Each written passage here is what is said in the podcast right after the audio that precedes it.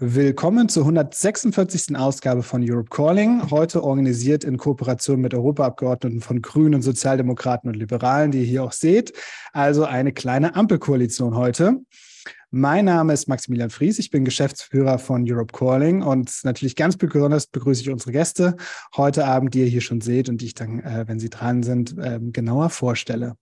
Auf der eingeblendeten Folie seht ihr, wie der Abend heute, jetzt wird sie eingeblendet, wie der Abend heute abläuft. Wir werden zwei Teile haben. Ein erster Teil mit Commissioner Westhayer, ähm, wo sie ähm, uns den, den Plan näher bringen wird und wir eine Diskussion haben werden mit den anwesenden Europaabgeordneten und dem, äh, der, dem Publikum. Und in einem zweiten Teil folgt dann eine Art Fachgespräch, unter anderem mit Achim Truger von dem Wirtschaftsweisen oder der Wirtschaftsweise, einer der Wirtschaftsweisen und Heiko Willems vom BDI. Das ist der Plan für heute. Eure Fragen könnt ihr heute stellen auf Slido. Dazu mache ich den äh, Link auch nochmal in den Chat. Und wie immer bei Europe Calling könnt ihr eure Fragen, äh, könnt ihr die Fragen der anderen bewerten. Tut das bitte, dann nehmen wir die Fragen mit den meisten Stimmen. Und wir zeichnen natürlich heute Abend auch wieder auf, stellen es auf YouTube. Beachtet das, wenn ihr eure Fragen stellt. Kurz zur Sprache. Ich werde im ersten Teil Englisch sprechen. Ich verify den Pin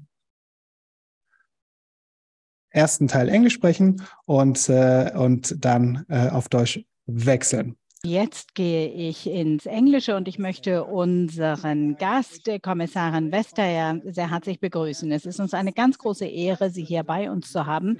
Sie sind Exekutivpräsidentin, ähm, äh, Vizepräsidentin der Europäischen Kommission und Sie sind zudem auch äh, zuständig für äh, das äh, digitale Zeitalter und sind ähm, äh, EU-Kommissarin für Wettbewerb. Ich habe Sie schon daran erinnert, dass Sie beim allerersten Webinar von Europe Calling auch dabei waren. Und wir freuen uns sehr, dass Sie jetzt hier wieder bei uns sind und sprechen werden über den äh, Green Deal Industrieplan. Danke, dass Sie mich wieder eingeladen haben. Und äh, es ist in der Tat auch eine ganz wichtige Diskussion, die wir gerade eingeleitet haben.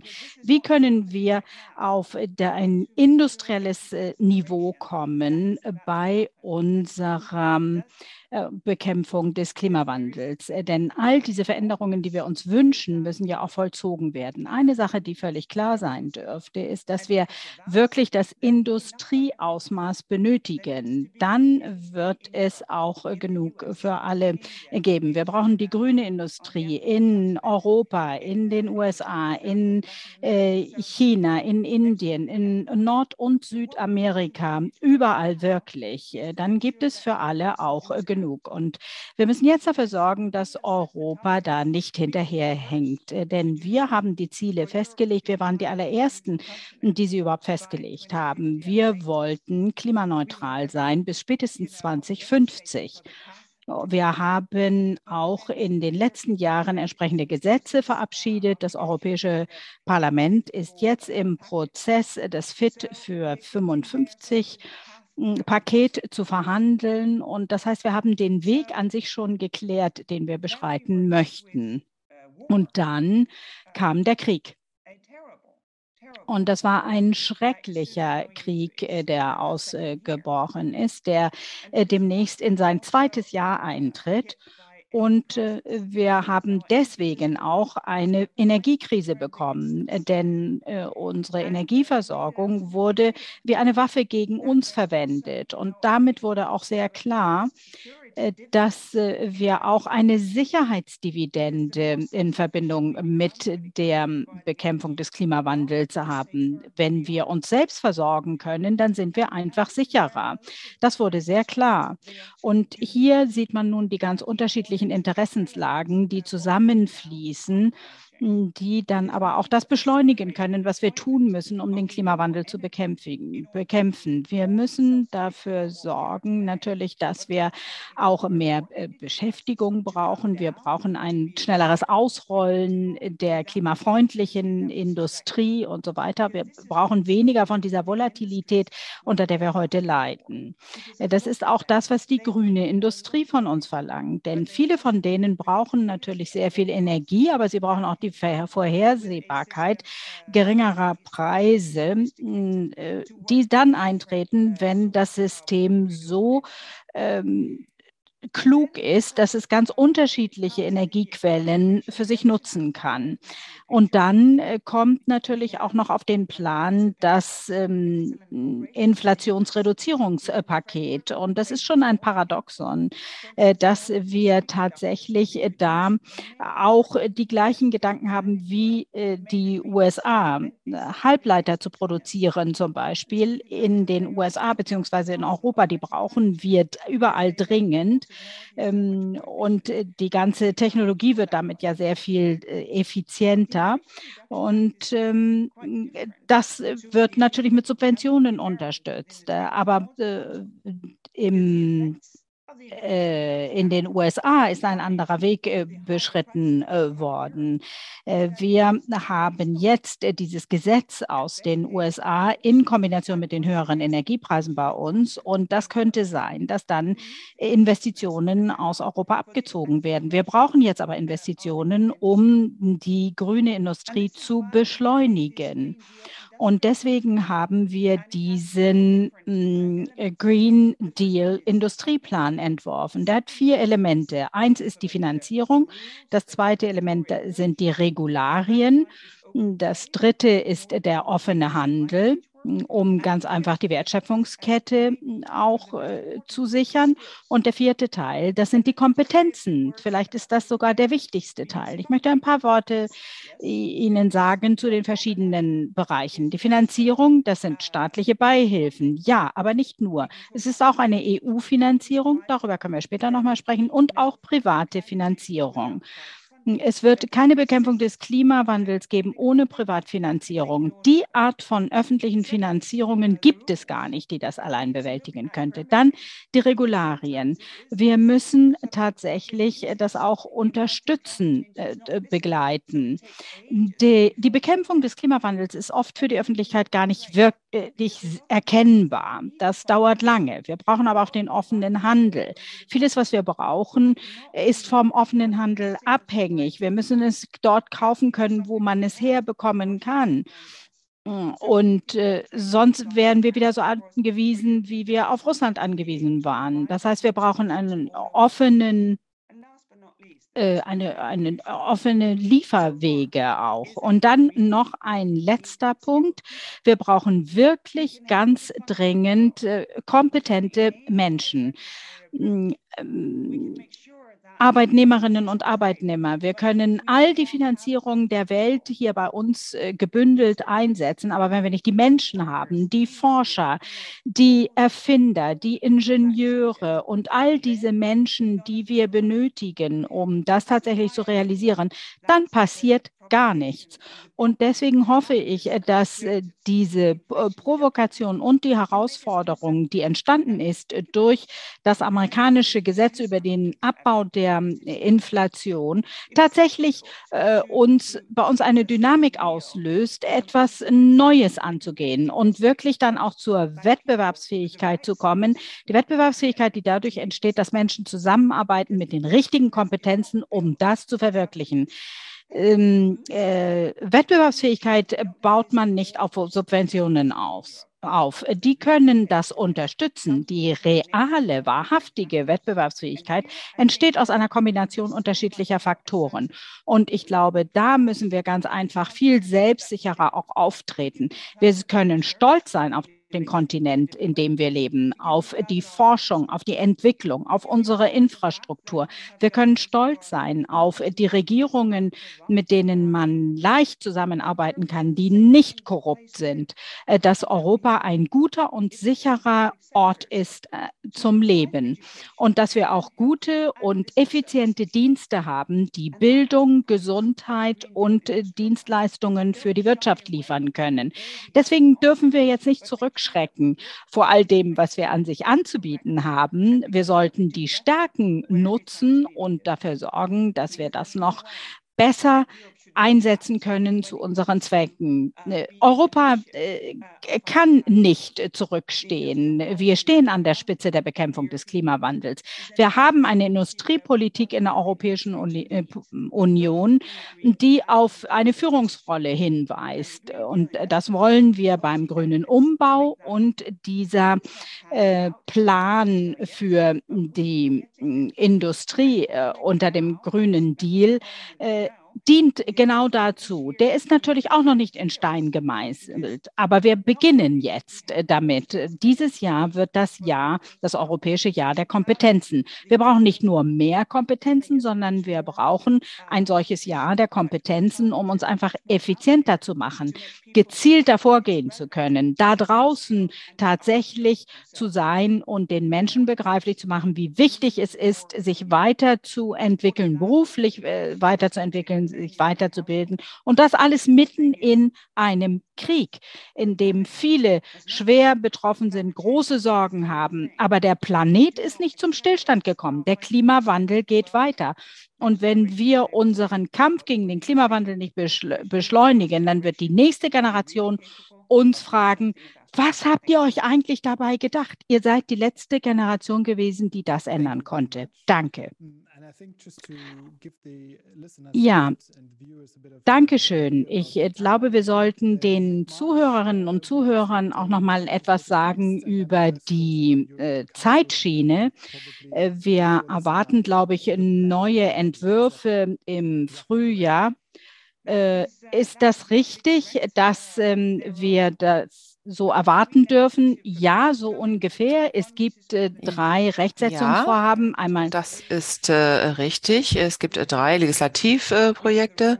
Eine äh, zu den Zulassungen, dann das ähm, Rohstoffgesetz für die ganzen Rohstoffe, die man braucht für Solarpaneele, Windturbinen etc. Und dann eben die äh, Umgestaltung des Energiemarkts, des Strommarkts, äh, damit nicht Gas und fossile Brennstoffe den Preis Preis bestimmen, sondern uh, die erneuerbaren Energien, unsere Investitionen da. Und dann natürlich die wichtige Diskussion über europäische Finanzierung, denn wir ändern ja jetzt äh, die Finanz, äh, die staatlichen Finanzbeihilfsbestimmungen, damit Investitionen in Europa äh, stattfinden können. Aber damit sich das auf die ganze europäische Region auswirkt, brauchen wir auch äh, Finanzierung von der europäischen Ebene äh, als Ergänzung zu Klimaschutz. Und der Vorschlag dazu wird an Frühsommer kommen.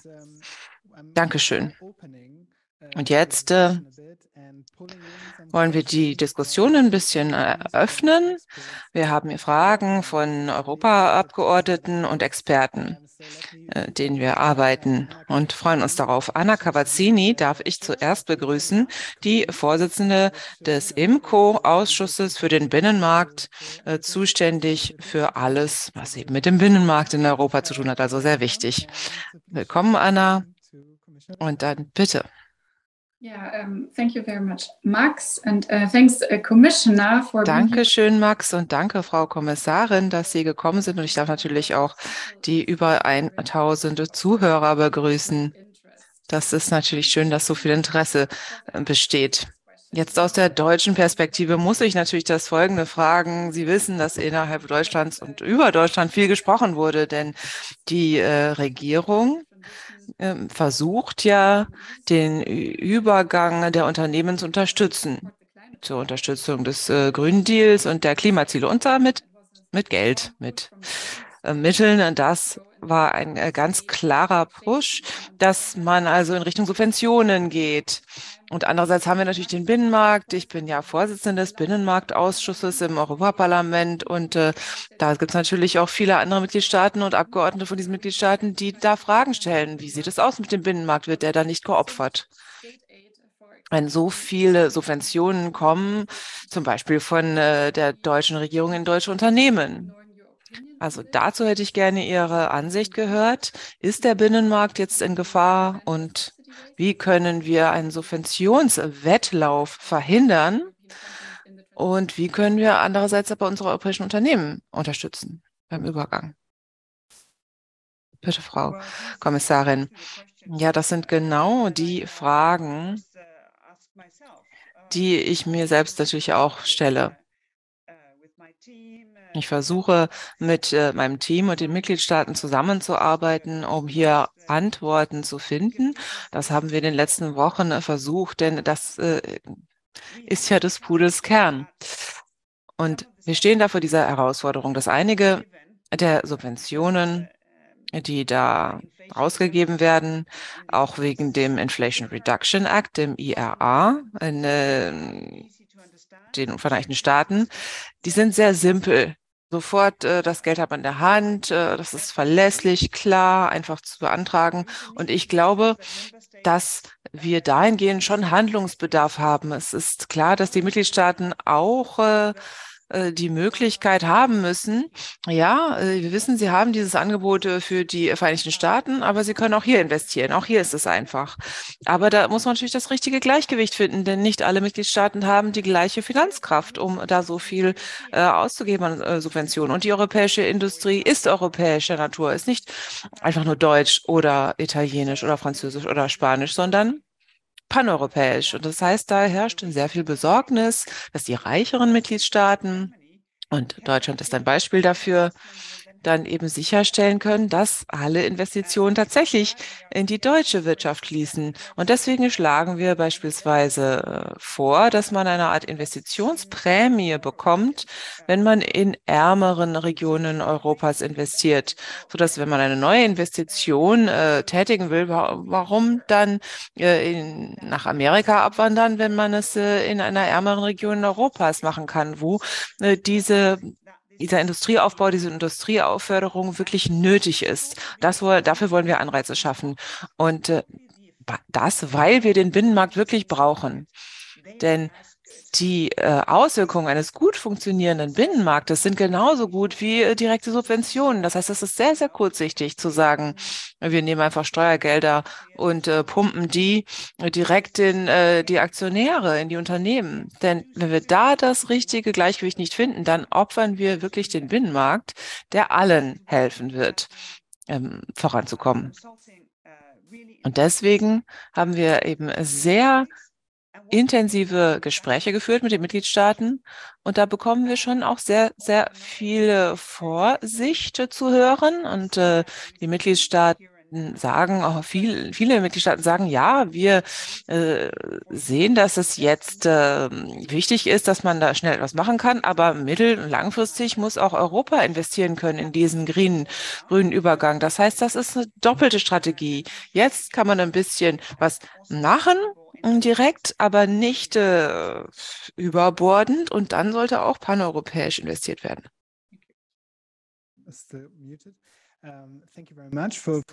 Vielen Dank für die Frage und für die Antwort. Und Anna Cavazzini hat mir gesagt, dass sie gerade vorhin in den Verhandlungen, bei den Verhandlungen war zur Entschließung äh, zum äh, grünen Deal, der gerade im Europäischen Parlament besprochen wird. Also das für all die, die nicht äh, wissen, was das Parlament so Tag für Tag gerade, ähm, was es arbeitet. Da laufen gerade die Verhandlungen über die Entschließung Entschließung zum Grünen Deal. Und natürlich äh, finden auch Gespräche von Seiten der nationalen Regierungen statt. Das heißt, da passiert gerade sehr viel, da bewegt sich sehr viel auf der europäischen Ebene. Heiko Willems äh, sehe ich auch hier, äh, der nickt äh, von äh, den Unternehmensvertretungen. Wir wissen auch, da wird intensiv gesprochen. Also das nur der Transparenz halber. Diese Themen, die wir hier besprechen, laufen parallel natürlich auch im Rat und im Parlament. bei der Wirtschaft. Jetzt haben wir eine Frage von einem weiteren äh, Abgeordneten, EU-Abgeordneten, Rasmus Andresen, der Sprecher der deutschen Grünen im Europäischen Parlament. Und auch äh, Haushaltssprecher für die Fraktion, glaube ich, für das Thema Finanzen. Er ist Finanzexperte und wir freuen uns sehr auf deine Frage, die wahrscheinlich äh, sich auf Geld beziehen wird. Ja, da wird es um Geld gehen wird. Ja, danke. Natürlich auch danke an die Vizepräsidentin Vestager, dass Sie äh, hier dabei sind bei diesem Webinar. Und äh, ich denke, viele von Ihnen wissen, dass wir als Grüne im Parlament uns ganz stark einsetzen für eine aktive Industriepolitik, da wir unsere Politiker wirklich, äh, unsere Politik wirklich mobilisieren müssen, damit da etwas passiert. Andererseits jedoch äh, wollen wir auch ganz klar einen gezielten Ansatz für diesen grünen Übergang. Und dazu meine Frage an Sie. Wir würden gerne genauer verstehen, wie Sie vorhaben, dies äh, so auszurichten, dass wirklich nur grüne Subventionen hier ähm, erlaubt sind. Das heißt, dass wirklich der grüne Übergang hier äh, subventioniert wird und nicht äh, Investitionen in was anderes oder sogar in fossile Brennstoffe auf jeden Fall etwas, das nichts mit dem grünen Übergang zu tun hat oder diesen sogar schädigt. Und eine weitere Frage, wie wollen Sie denn gewährleisten, dass wenn Sie sehen, dass äh, diese neuen Bestimmungen von einigen Mitgliedstaaten missbraucht werden, äh, dass Sie dem Einhalt gebieten? Äh, was können Sie da nehmen? Wie können, äh, die, kann die Kommission dann noch eine aktive Rolle spielen? Äh, bei ähm, Vermeidung von Betrug zum Beispiel in Bezug auf die staatlichen Beihilfen. Danke. Vor der Antwort äh, wollte ich noch eine Zuhörerfrage stellen, denn die Zuhörer denken genau die in eine ähnliche Richtung. Harald Thielen-Redlich hat nämlich das Folgende gefragt. Ich ähm, übersetze das mal grob, äh, sagt Max. Wie kann man vermeiden, dass äh, Investitionen jetzt in die äh, Atom, in die Kernfusion zum Beispiel laufen und ähnliches? Wie kann man das vermeiden? Das war ja mal ein großes Thema, dass das Geld anstelle dessen in äh, grüne Projekte fließt und nicht in Projekte, die uns momentan gar nicht helfen. Ja. Es gibt da ein paar Grundsätze, die durchaus wichtig sind für uns. Zunächst mal sollte die Unterstützung vorübergehend sein. Es geht um einen vorübergehenden Boost, keine dauerhafte Umverteilung von äh, Steuerzahlen auf Aktionäre. Und es muss gezielt sein. Die Beihilfen müssen gezielt sein. Und da haben wir eben die Auswirkungen des IRA analysiert. Das heißt, wir wissen, welche Sektoren am gefährdesten, äh, am meisten gefährdet sind, dass da Investitionen aufhören. Also sind die Windmühlen, Solarpaneele, Batterien für E-Fahrzeuge und die äh, Rohstoffe, die da reingehören und die Kohlenstoffabscheidung.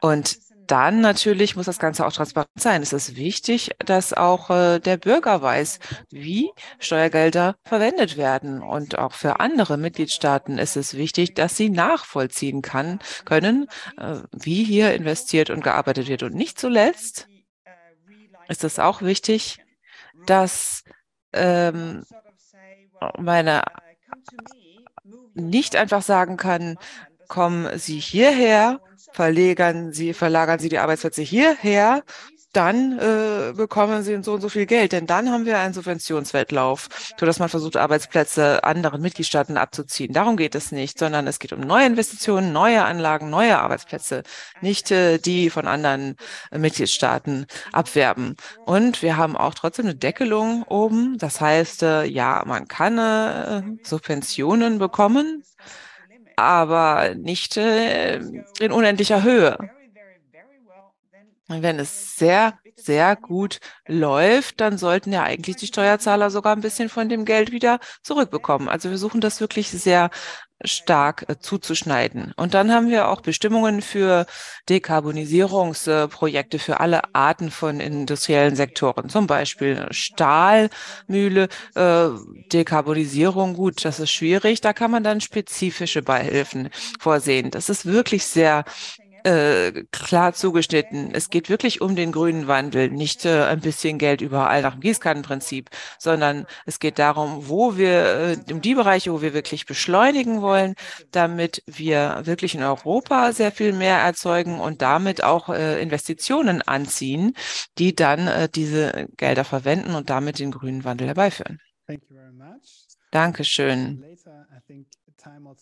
Später haben wir auch noch äh, Zeit, auf einiges wieder zurückzukommen, aber ich wollte erstmal sammeln. Als nächstes haben wir von René Repasi eine Frage. Er ist äh, Sozialdemokrat, äh, ähm, recht neu beim Europaparlament, war vorher oder ist beziehungsweise immer noch Juraprofessor in Rotterdam.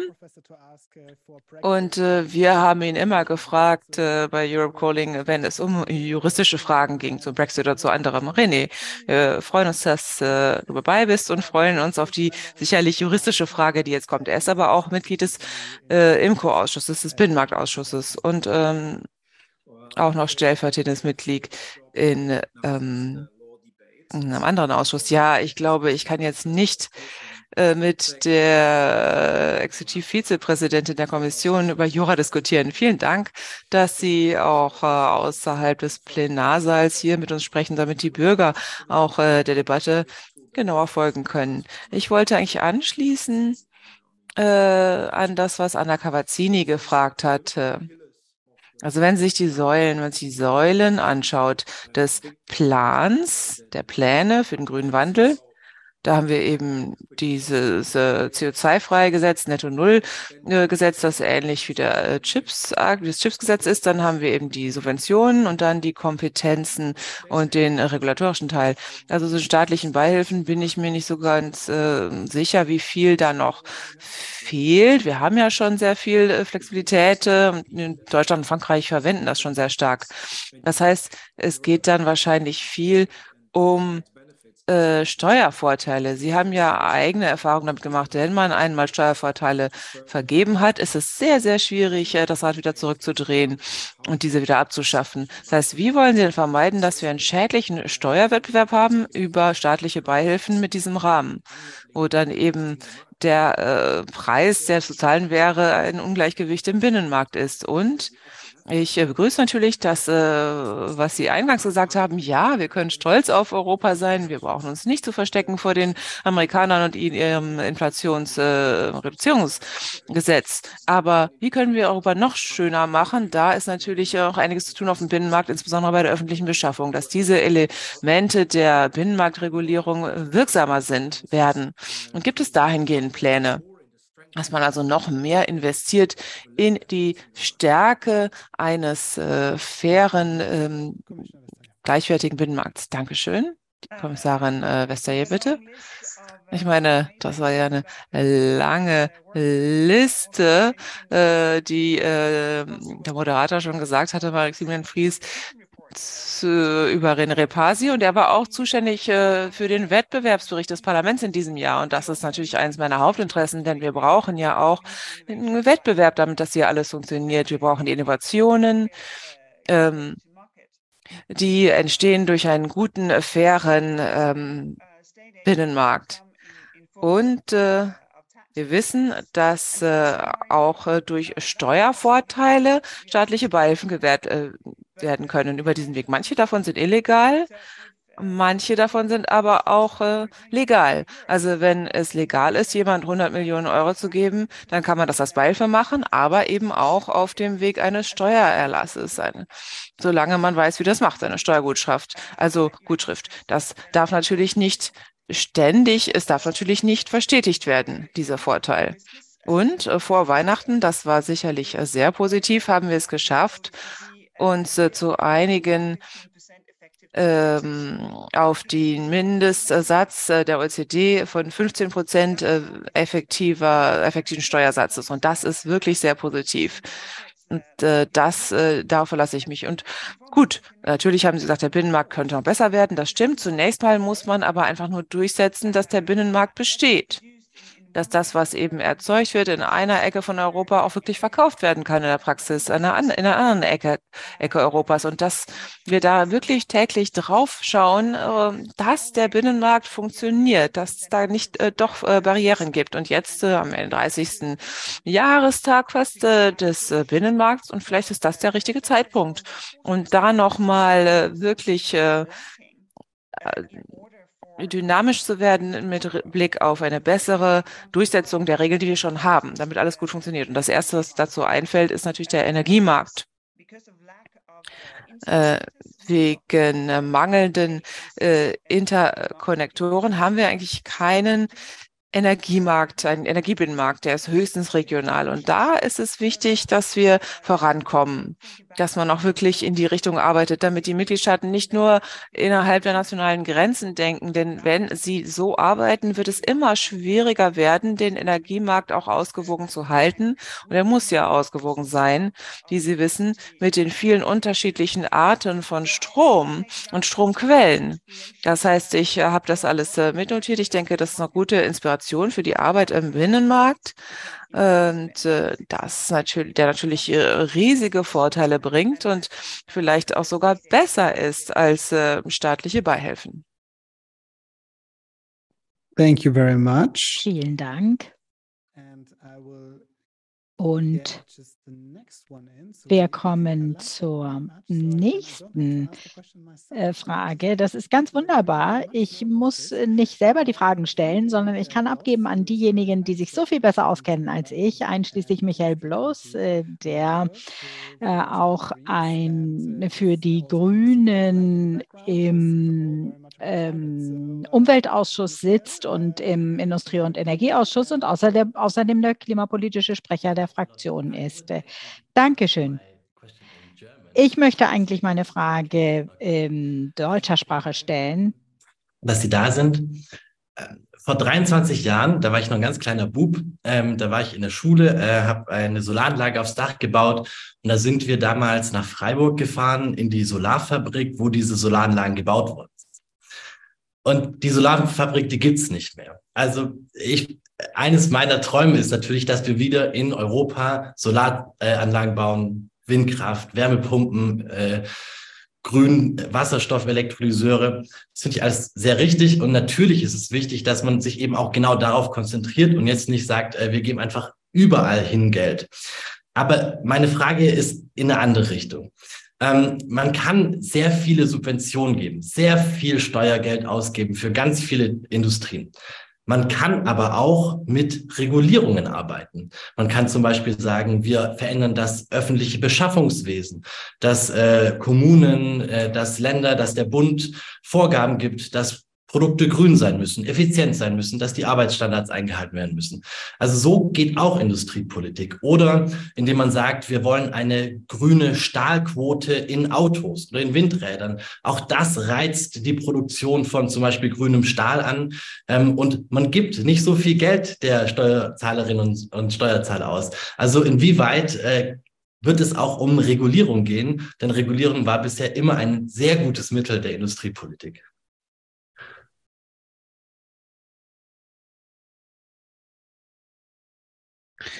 I will thank you very much, Micha. I will just. Um, Dankeschön, Micha. Ich möchte an dieser Stelle nur auch darauf hinweisen, dass eine der äh, wichtigsten Fragen, die nach oben gewotet worden ist, wie sieht es denn aus mit dem Wiederaufbau der Solarindustrie in Europa? Das ist die Frage. Und wir haben ganz viele andere Fragen hier auch. Äh, wie, äh, wie kann das konkret aussehen? In den letzten zehn Jahren ist ja so viel geschlossen worden an äh, ökologischen Industriestandorten. Das wäre wirklich interessant von Ihnen zu hören, was Sie dazu sagen können. Ja, also zunächst einmal zu diesen Solarmodulen. Ich glaube, das ist wirklich ein ganz wunder Punkt, denn hm, ohne dass wir äh, wirklich hingeschaut haben, ist die ganze Produktion nach China abgewandert. Und ähm, das, was man damals eingeführt hat, hat ganz einfach nicht funktioniert. Die Solarpaneele sind da ganz einfach aus anderen Teilen der Welt importiert worden. Und ich glaube, dass es ganz wichtig ist, dass wir auch sehr viel effizientere Solarpaneele bekommen. Wir müssen also auch Innovation und Produktion zusammenführen und dann die Produktion hier auch wieder ansiedeln, damit es wirklich die Solarpaneele der Zukunft sind. Nicht, dass wir etwa das wieder zurückholen, was wir vor einem Jahrzehnt verloren haben. Und ich glaube, dass es auch Unternehmen gibt, die kurz davor stehen, wieder da rein zu investieren, tatsächlich Solaranlagen in Europa wieder zu produzieren. Wir müssen das wieder äh, zurückbekommen, denn äh, sie müssen ja auch äh, zum Beispiel auf den Dächern angebracht werden können, damit wir nicht etwa Land, Boden dafür verwenden, um sie da aufzubauen. Das müssen wir in smarter Weise angehen, wo das tatsächlich installiert werden kann, damit wir unsere erneuerbaren Energiequellen an intelligenten Orten auch ähm, ansiedeln. Und ich glaube, dass es ein ganz, ganz wichtiger Auftrag ist, äh, dass alle Marktinstrumente genutzt werden, um so grün wie möglich zu werden.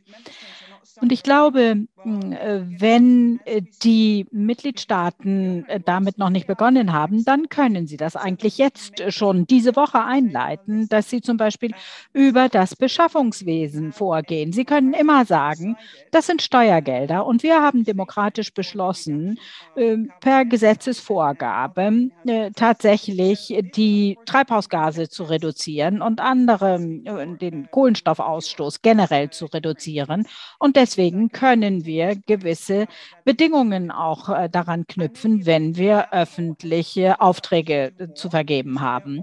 Ich bin da vielleicht ein bisschen zweifelnd, ob wir da noch sehr viel mehr tun können. Denn wir haben ja schon ein riesiges Regulierungsrahmenwerk in Europa, wie die Kreislaufwirtschaft funktionieren soll, wie Produkte energieeffizient gestaltet sein müssen. Das Parlament hat über Energieeffizienz in Gebäuden eine wunderbare Arbeit vorgelegt. Das heißt, wir drängen und drücken die ganze Zeit, aber wir müssen auch dafür sorgen, dass es dann auch funktioniert, dass die Mitgliedstaaten das anwenden, dass in der Bauindustrie tatsächlich eine Veränderung vollzogen wird und äh, diese Dinge auch eingeführt und systematisch verwendet verwendet werden. Es ist natürlich schon schwer genug, die Gesetze auch durchzubringen. Wenn man sie dann aber hat, ist es nochmal wieder schwierig, sie auch zur Anwendung zu bringen. Und Sie wissen, glaube ich, noch besser als ich, wie äh, eng der äh, Zeitraum für uns ist, den wir noch haben. Äh, denn letztes Jahr haben wir Spitzenwerte beim Kohlendioxidausstoß gehabt. Dankeschön. Ich glaube, wir kommen jetzt zum Abschluss dieser kleinen Runde von den Abgeordneten, die Fragen stellen. Äh, wir sind hier natürlich ganz transparent und Sie können ja auch immer an allen äh, Plenartagungen und äh, ähm, so weiter teilnehmen, die im Europäischen Parlament stattfinden. Aber das ist schon etwas ganz Besonderes, dass man mal so ganz direkt ähm, teil, und man nicht äh, diverse Sitzungen gleichzeitig auch äh, verfolgt. Ähm, ich möchte Herrn Heusching begrüßen. Ich hoffe, dass ich den Namen des Abgeordneten richtig ausgesprochen habe. Sehr, sehr schön, dass Sie dabei sind. Martin kommt von Renew. Mm, er ist Mitglied im Umweltausschuss und ein stellvertretendes Mitglied im Haushaltsausschuss und er koorganisiert das mit den anderen Europaabgeordneten hier zusammen heute Abend. Und wir freuen uns auf Ihre Frage. Es tut mir leid, dass ich zu spät dazugekommen bin. Äh, ich äh, freue mich sehr, äh, dass Margaret dabei ist. Hm, der Unicorn Investment Fonds, äh, der angekündigt worden ist, der ist einigen von Ihnen vielleicht schon bekannt. Da ist ja ein äh, ganz wichtiges Element in diesem ganzen Umbau der europäischen Wirtschaft äh, zu sehen, nämlich die Frage, wie das Innovationspotenzial auch genutzt werden kann. Ähm, die Gelder, die über Horizon abgefragt werden können, die dann tatsächlich in denen Unternehmen geführt werden können, die weiter wachsen und auch hier bleiben. Wir haben viel Verlust gehabt bei der Solartechnik und auch bei der Windenergie, aber wir haben auch andere verloren an die USA, äh, wo einfach das Risikokapital so viel mehr präsenter ist oder verfügbarer ist. Und ich frage mich, ob Sie da ein Potenzial sehen, statt dass man mit Subventionen um sich äh, äh, schleudert, ähm, ob man vielleicht mit EU-Geldern auch in solche Unternehmen äh, investieren kann. Ähm, äh, denn hier geht es ja dann auch um den steuerlichen Wohnsitz äh, und die Arbeitsplätze. Können wir da auch etwas von der Kommission erwarten hierzu? Ja, danke schön. Äh, Martin, äh, für alle, die sich da vielleicht gefragt haben, er kommt aus der Slowakei. Mm, und das ist wunderbar, dass Sie dabei sind. Und ich glaube, wir sollten viel häufiger solche Gäste hier bei uns auch haben. Kommissarin Vestager, bitte. Tja, also, wir haben ja unsere Diskussion jetzt noch gar nicht abgeschlossen. Ich kann Ihnen an dieser Stelle sagen, was ich denke. Und ich denke, dass wir in der Tat als Europäerinnen mit europäischen Investitionen viel mehr Kapital auch stellen sollten. Und ähm, äh, der mm, US-amerikanische Kapitalmarkt ist immer noch sehr viel attraktiver als der europäische, weil man ganz einfach äh, da Menschen äh, findet, die in einen investieren. Man bekommt damit übrigens oft nicht nur Kapital, sondern auch Kompetenz, denn die Leute wollen, dass man Erfolg hat. Und äh, wenn man äh, sich an die Bank wendet, äh, dann macht man Schulden und mit den Schulden einhergehen sehr häufig Sorgen. Hm, also es ist so, dass dieser Kapitalmarkt sich auch in Europa besser entwickelt. Wir haben jetzt mehr Risikokapital als äh, vor Jahren. Und man sollte auch Gelder nicht äh, betrachten als einen riesen Haufen Finanzmittel, aber wir sollten vielleicht auch häufiger einfach denken äh, im Sinne von Beteiligungskapital. Äh, ganz einfach. Und äh, wir wissen, dass wir damit dann auch äh, Probleme überwinden können. Der Europäische Innovationsfonds zum Beispiel existiert ja. Da kann man auch Risiken eingehen. Da kann man es einfach mal probieren als jemand, der einfach eine Chance braucht äh, und äh, wohl auch verdient hat. Jetzt haben wir ja auch schon einige Erfahrungen damit gesammelt. Natürlich muss man auch einen Fondsmanager haben, aber man könnte damit sehr viel mehr in ganz Europa investieren. Und wenn man eine gewisse Größe erreicht hat, dann könnte man die sich da wieder rausziehen und könnte woanders investieren. Vielleicht sollten wir sehr viel häufiger über diese Art und Weise der Investitionen nachdenken, statt dass wir immer nur hm, Zuschüsse, äh, Kredite oder Darlehen oder Garantien verteilen. Äh, denn äh, da wäre man dann bereit, auch mal ein Risiko einzugehen, natürlich auch mal einen Verlust zu machen. Danke sehr. Und dann haben wir jetzt noch drei weitere Minuten mit der äh, Kommissarin. Wir haben noch zwei kurze Fragen. Waltraud Bergmann hat äh, eine Frage, die ganz nach oben gewotet worden ist. Das erinnern uns an ähm, äh, Minister Habeck, der mit seinem französischen Kollegen in den USA war. Und dann haben sie auch über die Landwirtschaft gesprochen. Und das ist ja eine riesige Industrie, äh, so wie in Teilen von Europa auch. Aber wir haben bisher überhaupt noch nichts darüber gehört, ob auch die Landwirtschaft hier eine Rolle spielen wird in dem Industrieplan des äh, Grünen Deals. Äh, und äh, das ist ja auch ein Sektor, in dem es großen Kohlendioxidausstoß gibt und der äh, bisher noch nicht sehr erfolgreich den hat reduzieren können. Und da wir hier sehr viele Deutsche unter uns haben, muss ich diese Frage stellen, äh, gerade auch ähm, in äh, den konservativen Kreisen wird sehr häufig darüber diskutiert, äh, wie das ist mit dem neuen Geld und dem alten Geld. Äh, und jetzt befinden wir uns in der Europäischen Union in, in der Zeit nach der Pandemie. Werden wir jetzt gemeinsam mehr Gelder aufbringen als EU? Werden wir die aufnehmen? Werden wir Gelder nehmen aus Programmen, die nicht voll ausgeschöpft worden sind? Das fragen sich viele äh, Deutsche, aber auch äh, Niederländer, die so ein bisschen äh, die Sparstrümpfe anhaben in Europa. Denn das ist ja etwas, was auch für die Bürgerinnen und Bürger doch eine wichtige Frage ist.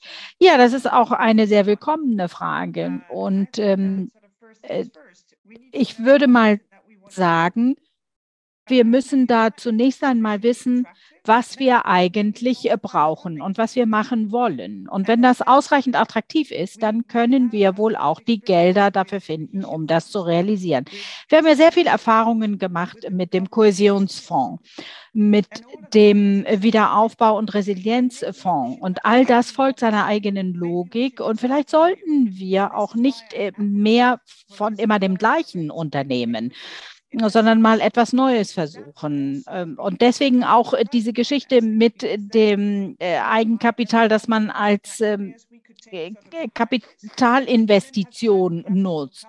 Äh, und da nimmt man dann sein eigenes Kapital in die Hand, geht ein Risiko ein und macht es attraktiv auch für die private Kapitalgeber. Das ist was ganz anderes, als wenn man nur Zuschüsse gewährt. Ich glaube, dass man das ganz pragmatisch angehen muss, diese Frage, wo kommt die Finanzierung eigentlich her? Denn so wie das heute ist, kann man Geld nicht mehr umsonst bekommen. Vor zwei, drei Jahren waren die Zinsen so gering, hm, dass man sich wirklich an den Markt wenden könnte.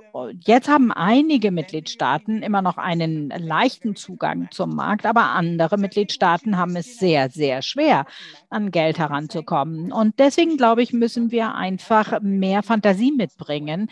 Wir sollten natürlich die Finanzierungsmöglichkeiten, die wir haben, auch optimal nutzen. Und wenn wir dann noch mehr Finanzierungsmittel brauchen, dann sollten wir diese Gelder, die wir dann äh, aufnehmen oder einsetzen, so effizient wie möglich verwenden. Und wir sollten nicht in die gleiche Situation kommen wie äh, in der Vergangenheit, ob wir jetzt gemeinsame Schulden aufnehmen oder nicht. Äh, wir haben es jetzt eilig. Wir müssen die Firmen und Unternehmen identifizieren, die wachsen können, die etwas anzubieten haben. Und wir sollten nicht die alte Debatte nochmal wieder aufrollen. Für mich ist das eine ganz wichtige Sache. Und vielleicht noch ein Wort zur Landwirtschaft. Wir haben darüber noch gar nicht viel gesprochen. Das stimmt. Äh, wir haben ja in Europa äh, vom Tag eins an die Landwirtschaft unterstützt. Äh, das ist ein ganz großer Teil des europäischen Haushaltes, ähm, der dahin fließt. Und da muss noch sehr viel geleistet werden. Selbst wenn die ganze Energie, die wir verwenden würden, neutral produziert würde, müssen müssen wir immer noch äh, etwas unternehmen, weil das immer noch nicht ausreichen würde. Aber das ist natürlich eine ganz große Diskussion, die auch überhaupt noch nicht abgeschlossen ist. Ja, vielen Dank. Äh, ich glaube, was jetzt abgelaufen ist, ist Ihre Zeit. Äh, vielen Dank. Es war eine ganz große Ehre, dass Sie hier waren. Vielleicht möchten Sie noch ein abschließendes Wort an uns richten. Ähm, ich möchte Sie wirklich nicht äh, über die Maßen strapazieren mit Ihrer Zeit. Ja, es tut mir leid, dass ich gehen muss. Ich habe das sehr genossen und ich glaube, das zeigt auch sehr deutlich, dass es eine Debatte ist, in der man Nuancen nuancenvoll und auf der Grundlage von Fakten diskutieren kann. Und man braucht eine paneuropäische Sichtweise. Aber es ist natürlich schwierig, wenn man äh, sich gegenüber sieht äh, einem Gesetz zur Reduzierung äh, der Inflation. Aber wir müssen tatsächlich auch die, den Wirkungsgrad erzielen, um den Klimawandel zu bekämpfen. Und wir müssen uns immer wieder auch sagen, äh, dass wir dann auch nicht mehr Energie die abhängig sind von anderen. Das ist ein ganz wichtiges Anliegen und äh, ich freue mich sehr, wenn wir diese Diskussion auch fortsetzen können. Und ich werde hier nichts abschließen, ähm, denn Sie haben ja noch sehr, sehr interessante Referentinnen und Referenten hier in diesem Seminar. Vielen Dank meinerseits äh, und einen schönen Abend Ihnen. Gut, dann werde ich jetzt, wie versprochen, Deutsch sprechen. Hallo nochmal jetzt auf Deutsch. Und wir machen jetzt äh, die letzten 45 Minuten, die wir haben, ähm, eine, ein kleines Fachgespräch ähm, und holen dann jetzt noch zwei ähm, Sichtweisen erstmal rein äh, von Achim Truger, Professor Achim Truger. Er ist Mitglied des, äh, des Sachverständigenrats für die gesamtwirtschaftliche Entwicklung, also known as die Wirtschaftsweisen. Ähm, wie man das äh, in Deutschland ist, eine ganz wichtige Institution. Äh, Achim Truger, ich freue mich sehr, dass Sie heute Abend da sind. Und Dr. Heiko Willems, er ist äh, Geschäftsführer der, äh, der Vertretung des Bundesverbands Deutscher Industrie in Brüssel. Ich glaube, so ist es richtig. Ähm, sehr gut und wird die Industrieseite jetzt auch nochmal beleuchten. Wir werden jetzt zwei kleine Keynotes haben ähm, und, äh, und danach dann nochmal die Runde öffnen. Ähm, Achim Truger gebe ich sehr gerne auch mal diese, diese Frage weiter, die, die Frau Vestager jetzt aufgemacht hat äh, bezüglich äh, Equity und äh, Investment und Risikokapital. Ähm, das ist ja durchaus auch etwas, was so in der deutschen Diskussion äh, immer mal wieder kommt und würde mich auch interessieren, wie Sie das einschätzen. Aber gerne einfach die Ihre Einschätzung zum Clean Deal Industrial Plan und ich mache sie natürlich auch groß. So. Herr Truger, wunderbar. Ja, ganz, äh, ganz herzlichen Dank für die Einladung. Äh, tolle Veranstaltung. Ich bin froh, dass ich es endlich mal geschafft habe, äh, dabei zu sein. Bisher war das ja immer in der sogenannten Schweigeperiode. Ich will vielleicht vorab ganz kurz sagen, ähm, also ich spreche jetzt für mich persönlich und nicht für den Sachverständigenrat. Das hat aber nichts damit zu tun, dass ich jetzt befürchten würde, dass es ja jetzt große Uneinigkeit gibt. Es ist einfach nur so, äh, dass wir uns dazu noch nicht positioniert haben. Das heißt, es gibt keine gemeinsame Position. Es gibt aber zu einigen ähm, finanzpolitischen Fragen auf europäischer Ebene seit dem letzten Gutachten eine gemeinsame Position. Ähm, genau, also ich vielleicht will ich äh, einsteigen ähm, damit, was aus meiner Sicht nicht mehr geht und was sich als falsch erwiesen hat äh, und wo es, glaube ich, auch die deutsche Debatte lange Zeit in eine falsche Richtung gelaufen ist, zum Teil auch europäisch ähm, wo ich aber finde, dass wir jetzt doch eigentlich eher in so ein Zeitalter des, des Pragmatismus übergehen. Und das zeigt sich jetzt auch in der Debatte, die wir schon hatten und auch in den Vorschlägen, die die EU-Kommission gemacht hat. Also sozusagen die ähm, etwas seltsame Betrachtungsweise in Deutschland war ja lange Zeit die, dass man eigentlich in, in ordnungspolitischer Schönheit und Reinheit ähm, im Zweifel untergehen äh, möchte. Ähm, und jetzt bezogen auf die, die Fragen, die hier ähm, gestellt worden sind oder die hier relevant sind, ähm, äh, würde das bedeuten, ähm, dass man jetzt natürlich sagt, also Subventionen um Gottes Willen, ähm, das, äh, das wollen wir gar nicht, das ist sehr schwierig. Ähm, das, da muss man jetzt wahnsinnig aufpassen. Wenn es um öffentliche Finanzierung geht, äh, dann sagt man also nein, das ist, ist eigentlich gar nicht nötig. Fonds gibt es genug, auf keinen Fall irgendwie mehr machen. Und äh, an EU-Fiskalregeln geht man auch nicht ran. Harte Regeln braucht man äh, und die Staatsverschuldung darf auf keinen Fall äh, steigen. Na, das wäre sozusagen die, äh, die harte Sichtweise. Und ich glaube, dass sich gezeigt hat in der Vergangenheit, äh, dass das nicht funktioniert und dass spätestens seit ähm, Corona in der EU ein anderer Wind weht und das Ganze pragmatischer angegangen wird. Und deshalb glaube ich auch, dass in dem, man in dem Zusammenhang auch das sehen muss, äh, als die Reaktion der, der Kommission jetzt. Und ich halte das insgesamt für äh, sehr vernünftig. Ich glaube, das habe ich jetzt ja auch schon angedeutet, dass man ähm, das, was jetzt hier industriepolitisch angedacht ist, flankieren muss. Einmal ähm, am besten idealerweise über eine, äh, einen EU-Fonds, der an alle Mitgliedstaaten ähm, auch Geld ausreichen kann. Und äh, dass es eine Reform der EU-Fiskalregeln braucht, die verhindert, dass ähm, Staaten, die geringe, bis jetzt geringe fiskale Spielräume haben im Rahmen der Regeln, dass sie ähm, dann äh, bestimmte Maßnahmen nicht treffen können. Also das sind sozusagen die Punkte. Ich will jetzt vielleicht ganz kurz noch eingehen auf die industriepolitische Frage. Ähm, also dass man äh, jetzt eine Antwort braucht und dass auch vorher schon einige Dinge konkretisiert werden mussten, ist klar. Ähm, man kann jetzt nicht in Schönheit sterben und äh, sozusagen die, die äh, europäische Industrie teilweise untergehen lassen. Ähm, das ist klar, da muss was getan werden. Ähm, es gibt natürlich auch die Gefahr, aber dass äh, man letztlich alte Industrien ohne Bedingungen ähm, weiterfinanziert, äh, einfach subventioniert. Und ich glaube, es ist ganz wichtig, dass da die Kriterien klar sind, dass es in ökologische und klimapolitisch sinnvolle Richtung geht.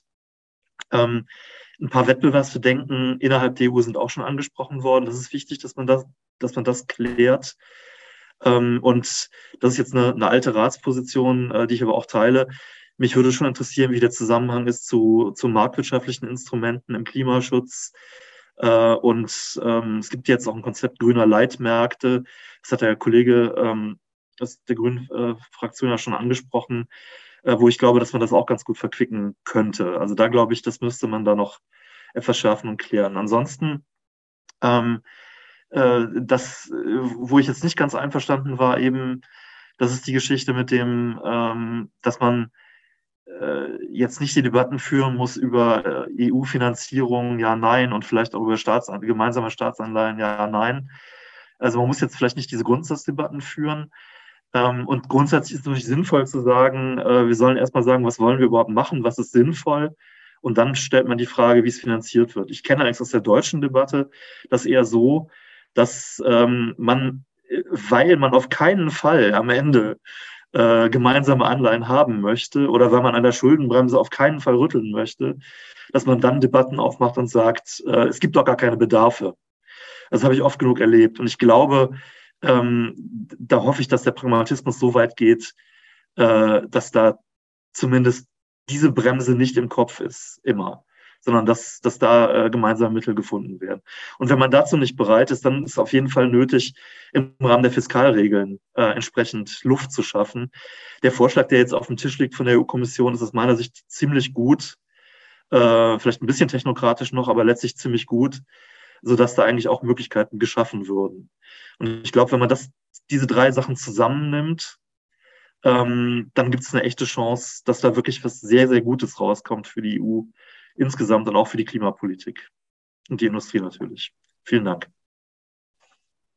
Vielen Dank. Dann will ich gleich mal eine Frage zurückgeben, die in den Diskussionen ähm, gerade letztes Jahr eigentlich viel zum Thema Inflation dann hochgekommen ist, als, als Sie auch als, als Ökonomen. Es war ja, als man sich die Inflationsraten angeschaut hat im Euroraum im Vergleich zu äh, in den USA, war ja der große, das große Argument, naja, die USA machen halt ihr großes Investitionsprogramm, deswegen ist deren Inflation letztlich, äh, äh, letztlich getrieben davon. Und auf der europäischen Seite sind es eher die hohen Energiepreise, die ja dann Inflation treiben und dann auch die, äh, hat dann auch der zweiten äh, die zweiten Effekte auf, auf Lebensmittel und was auch immer.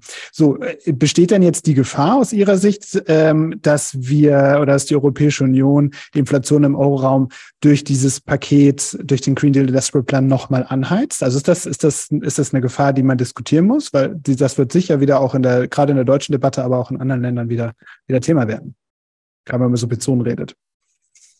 Ja, also das ist natürlich, ist jetzt, hängt natürlich sehr davon äh, ab, wie man es ausgestaltet. Also wenn man das jetzt begreift als einfach nur Subventionsprogramm und äh, ein fiskalisches, ähm, eine fiskalische Expansion, dann könnte natürlich die Gefahr bestehen. Ähm, aber bei vielen der Maßnahmen, die jetzt auch schon ergriffen worden sind, geht es ja auch darum, dass, dass äh, Preisanstiege begrenzt werden und dass gezielt ähm, geholfen und subventioniert wird. Und wenn es gelingt, ähm, Energie damit zu verbilligen und auch grüne Energie vor allen Dingen zu verbilligen, ist es ja nichts, was, äh, was die, die Preisdynamik ähm, anheizt. Also da glaube ich, die Frage, wenn man das Ziel genau ausgestaltet, sehe ich das eigentlich nicht. Und äh, was die fiskalischen Impulse angeht, ist halt klar, dass ähm, insgesamt jetzt äh, Fiskalimpulse nach der Krise nachlassen müssen. Äh, und dann geht das eigentlich in die richtige Richtung. Ich sehe die Inflation auch schon ähm, eigentlich auf dem richtigen Weg. Äh, kann natürlich noch einiges schiefgehen von den Energiepreisen, aber ähm, ich glaube eigentlich nicht, dass, äh, dass das in zwei Jahren, sagen wir mal, dann noch ein sehr großes Thema sein wird. Mhm. Vielen Dank. Auch nochmal sehr, sehr wichtiger Punkt. Dann würde ich jetzt äh, geben an unseren äh, zweiten, zweiten Input für diese, diese Runde. Und das ist Dr. Heiko Willems, wie schon gesagt, vom Bundesverband Deutscher Industrie in Brüssel. Äh, Herr Willems, wunderbar, dass Sie dabei sind. Vielen Dank. Und wir sind gespannt auf diese Sichtweise, die wir heute ja noch, noch so gar nicht hatten. Wir hatten jetzt Politik, jetzt hatten wir Wissenschaft und BürgerInnen und jetzt äh, Industrie, was ja alles nicht unbedingt sich gegenseitig ausschließt. Herr Willems. Ja, vielen, vielen Dank ähm, und vielen Dank für die Einladung. Also es ist gut, dass wir über den Green Deal Industry Plan auch mit der Industrie reden.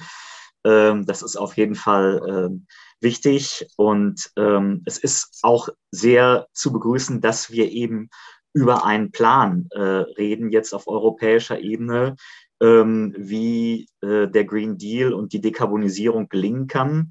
Ähm, ja, also wir haben natürlich ähm, mit Fit for 55, mit dem Paket, eine ganze Menge an Regulierung gehabt, aber wenig Incentivierung. Und die Amerikaner machen es jetzt eben auf eine andere Weise, ähm, geben viel Geld aus und ähm, setzen da äh, auf andere, auf Anreize eben, während wir bislang sehr stark auf äh, Regulierung ähm, gesetzt haben. Als Industrie haben wir immer gesagt, Fit for 55, ja, gehen wir mit, also das Ziel sowieso. Ähm, aber die Maßnahmen müssen halt so sein, dass es für die Industrie auch machbar äh, ist, denn letztlich kann niemand, glaube ich, ein Interesse daran haben, dass wir äh, dass die Dekarbonisierung zu einer Deindustrialisierung führt. Also das kam ja, glaube ich, auch schon mal zum Ausdruck. Wir haben ja ein äh, Interesse daran, dass wir das hier ähm, mit einer erfolgreichen Industrie schaffen äh, und dann auch Vorbild sein können für andere Regionen der Welt. Denn klar, wir können uns selber abschalten, aber da hat dann weder das Weltklima was von noch, noch wir in Europa. So, was ist drin in dem Green Deal Industry Plan? Ähm, zunächst mal eine Menge Ankündigungen es ist ja erstmal ein Plan. Konkrete Gesetzgebung kommt ja erst später. Und jetzt ganz ehrlich, Frau Vestager ist, ist ja nicht mehr da. Ähm, es ist auch viel alter Wein in neuen Schläuchen. Ähm, es sind eine ganze Menge von Dingen, die ohnehin angekündigt waren im Arbeitsprogramm, die jetzt verpackt werden als Teil des Green Deal Industry Plans, ähm, deren ähm, wirkliche Kraft für diesen Plan sich mir auch nicht unmittelbar erschließt. Ähm, also sicherlich sind äh, Skills und Trade wichtig, ähm, aber dass jetzt gerade diese Elemente äh, entscheidend sind, ähm, wage ich doch zu bezweifeln. Und auch Projekte wie Raw Materials Act oder der Strommarktdesign, das waren eh Vorhaben, äh, die die Kommission angegangen hätte. Also das ist jetzt für mich nicht wirklich das Neue am Green Deal Industry Plan. Was neu ist, ähm, ist in der Tat äh, das Geld und die Verteilung des Geldes. Also ähm, ja, man macht jetzt aus dem Temporary Crisis Framework, was eben ähm, zur Abfederung äh, der Energiepreiskrise ähm, nach dem russischen Überfall auf die Ukraine geschaffen worden ist, ein Crisis and Transition Framework. Das heißt, man dehnt das aus ähm, und, und weitet es auch aus in den Kriterien.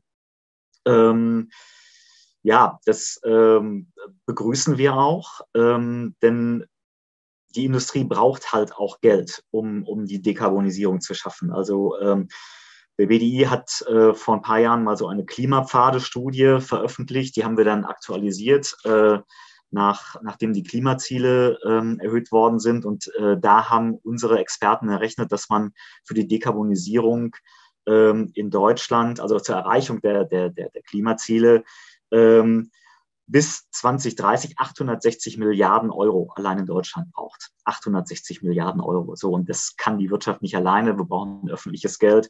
Und da sind nationale Beihilfen auch das einfachere Mittel als, als europäisches Geld. Ähm, man muss ähm, da die Sorgen, also Frau Cavazzini hat es ja angesprochen, ähm, der anderen Mitgliedstaaten ernst nehmen. Ja, dass äh, also das Geld jetzt nicht nur nach Deutschland oder Frankreich fließen kann. Das sehen wir auch so. Äh, wir sind als Verband ohnehin äh, jetzt nicht die großen Befürworter von Beihilfen. Es geht dann immer, also wir, zumal wir als Spitzenverband ja nochmal eher ähm, auch die Interessen von Branchen austarieren müssen. Ähm, äh, und dann äh, letztlich der Staat sich dann bestimmte Branchen oder einzelne Unternehmen aussucht und die fordert, das fördert, hat immer ein gewisses Risikoelement, aber es geht eben nicht ohne öffentliches Geld. Ähm, und auch die Methode, dieses Geld dann zu verteilen, ähm, also die angesprochenen äh, Abschreibungsmöglichkeiten, ähm, finden wir sehr gut. Denn letztlich ist es das, was eben in den USA jetzt mit dem Inflation Reduction Act äh, ja ein großer Anreiz ist. Und das war, glaube ich, ein, wirklich ein Weckruf hier für die Politik, äh, zu sagen, okay, wir, wir beschreiten diesen Weg. Braucht man daneben noch europäisches Geld? Ja, wahrscheinlich auch. Äh, da sind wir jetzt nicht so dogmatisch, ähm, also äh, nicht so deutsch, äh, sage ich mal, wie die Diskussion sonst teilweise geführt wird. Klar, es ist immer vernünftig, erstmal zu gucken, wo ist schon Geld da, anstatt jetzt neue Töpfe äh, erstmal aufzumachen oder zu schaffen. Ja, sollte man gucken, wo habe ich denn schon Mittel im System. Aber es ist ja nicht ganz so einfach, jetzt das Geld aus ähm, Next Generation EU, äh, Repower EU, da ist ja eine Menge Geld drin, aber das, auch das ist ja pro Land schon verteilt. Also es muss auch, müsste dann auch erstmal ein bisschen umgewidmet und neu, verteilt werden. Ähm, ist nicht ganz so einfach. Möglicherweise braucht man daneben eben auch nochmal so ein Sovereignty Fund. Äh, da sind wir jetzt nicht so dogmatisch. Wie gesagt, bei allen Vorbehalten, die wir jetzt gegenüber reinen ähm, äh, finanziellen Unterstützungsmöglichkeiten haben. Also was wir auch sehr interessant finden, und das ist das zweite Element, was ja neu ist in dem Industry Plan, ähm, ist eben das Thema Verfahrensvereinfachung. Ja, da sind angesprochen so Themen wie One-Stop-Shop und äh, Zeitvorgaben. Denn äh, das ist, glaube ich, also insbesondere angesichts des Zeithorizonts, ja, wenn wir an 2030 denken, das ist übermorgen, ähm, wenn ich ähm, Energie, aber auch Industrieanlagen äh, dekarbonisieren will, ähm, dann muss ich die ja irgendwann auch bauen, dann muss ich die halt auch genehmigen lassen. Ähm, und das dauert alles viel zu lange in, in Deutschland. Nur, nur, nur, zur Erklärung fürs Publikum. One-Stop-Shop heißt, äh, ein Antrag für ja. X bei einer Behörde stellen und wenn die Ja sagt, das ist Ja, wenn die sagt, das ist Ja, nicht mehr bei fünf Behörden gleichzeitig die Anträge einreichen. Richtig. So? Genau. Also ne, das ist, äh, das würde das enorm vereinfachen und beschleunigen. Ähm, und insofern setzen wir da große Hoffnung drauf. Da sind wir sehr gespannt, was dann im März äh, konkret ähm, da in diesem Net Zero Industry Act drinsteht. Denn ich glaube, das ist tatsächlich ein guter Hebel, um, um Verfahren zu beschleunigen und der Industrie da bei der Transformation ähm, zu helfen. Ähm, so, und der letzte Punkt, den ich ansprechen will, das ist jetzt vielleicht etwas unbequem. Also zunächst mal unbequem für den einen oder anderen Zuhörer, danach wahrscheinlich unbequem für mich, weil ich da Fragen und Kritik bekommen werde. Das sind ja die Verfahren. Das andere ist aber auch ein bisschen das materielle Recht. Ja, wir haben halt auch Zielkonflikte. Äh, wir sehen es jetzt eben äh, im Bereich erneuerbare Energien, ja, wo eben äh, dann ähm, jetzt vor dem Hintergrund des ähm, des, des Russland-Ukraine-Krieges äh, und dem, dem schnellen Ausstieg aus dem Gas und dem schnellen Ausbau der Erneuerbaren dann noch gesagt wird, okay, wir müssen hier auch Dinge beschleunigen und vielleicht dann auch mal das ein oder andere Prüfverfahren, die ein oder andere Naturschutzvorschrift zurückstellen, um überhaupt diese Leitung oder das Windrad oder was zu bauen. Und ich glaube, da müssen wir uns auch bei anderen Themen einfach ehrlich machen und sagen, gut, was, was wollen wir und, und was hilft und wie ist die richtige Balance? Also es gibt so ein paar Themen, Industrieemissionsrichtlinie, ähm, die ist jetzt seit einem Jahr ungefähr ähm, äh, vorgestellt von der Kommission. Ähm, aus BDI-Sicht hätte es die Revision jetzt nicht unbedingt gebraucht, ja, denn sie verkompliziert die Verfahren, erhöht nochmal die Kriterien, weitet den ganzen Anwendungsbereich aus und das wird die Genehmigung von Industrieanlagen und eben auch zur Transformation, ja, also auch Dinge, die dann hinterher sauberer sind als vorher, einfach erschweren. Und da hätten wir uns eine andere Balance gewünscht. Und ich glaube, die Diskussion, ähm, ich denke, dass sie jetzt auch anfängt ja, und sagt, okay, was können wir denn sonst noch tun? Denn äh, die Beschleunigung der Verfahren ist das eine, aber auch ähm, Abwägung äh, der Schutzgüter ist, ist ein anderer Punkt. Wir fangen ja nicht bei Null an. Also wir haben ja hohe ähm, Schutzstandards in Europa, aber wenn wir halt schnell dekarbonisieren wollen, ähm, müssen wir halt auch sehen, wie kommen wir dahin. Und ähm, ja, so Schlagworte wie Non-Toxic Environment ähm, finden wir als BDI auch nicht ganz hilfreich, weil es halt bestimmte Substanzen gibt, die, die sind nun mal gefährlich und die sind giftig. Ja, die muss man professionell behandeln, aber wenn man sie halt ganz verbietet, dann gehen auch gewisse Industriezweige verloren und dann können wir uns äh, dann die grüne Industrie in Europa sowieso abschminken oder die Digitalisierung. Und insofern, also das ist jetzt ein bisschen provokativ, aber ähm, dann äh, ergeben sich ja vielleicht auch noch mal ein paar Punkte für die Diskussion. Vielen Dank. Ja, provokativ ist gut. Herzlichen Dank. Äh, würde ich auch sagen. Dann können wir jetzt mal ein bisschen diskutieren kommen. Ich wollte aber noch eine, bevor wir jetzt, bevor ich dann jetzt öffne, würde ich dennoch äh, eine Nachfrage machen. Sie haben am Anfang so ganz kurz Thema äh, Arbeitskräfte, Skills ein bisschen beiseite geschoben, hatte ich das Gefühl. Da nochmal nachzufragen, weil ich schon, also aus der deutschen Diskussion, ich meine, wenn man sich einen Handwerker für zu Hause oder so holt, also es ist nicht so das Gefühl da, dass man, äh, dass wir keine Fachkräfte, da, da nochmal vielleicht zwei Worte zum Thema Fachkräfte und, und Skills und so. Ja, also ähm, jetzt muss ich sagen, ich vertrete den BDI, nicht die BDA, ist jetzt mhm. nicht so unser Thema. Äh, natürlich ist das wichtig. Also das will ich auch gar nicht bestreiten, dass ähm, das auch eine Rolle spielt. Und ja, Sie sprechen es an, ähm, äh, Fachkräftemangel, äh, eben gerade auch in dem manuellen Bereich und äh, in der Industrie haben wir das, diese Probleme teilweise auch. Was ich nur sagen wollte, ist, ähm, dass das ein, ein grundsätzliches Problem ist und das jetzt nicht unbedingt äh, die wahnsinnig neue Idee jetzt mit diesem Green Industry Plan, ähm, auf die wir jetzt gewartet haben, sondern das ist ein Thema, was wir auch schon seit mehreren Jahren diskutieren, dass man natürlich auch für die Transformation die Leute braucht, ist jetzt nicht der große Wurf, glaube ich, der jetzt in diesem Dokument äh, der Kommission vom 1. Februar drin war. Das wollte ich damit nur sagen. Okay, danke.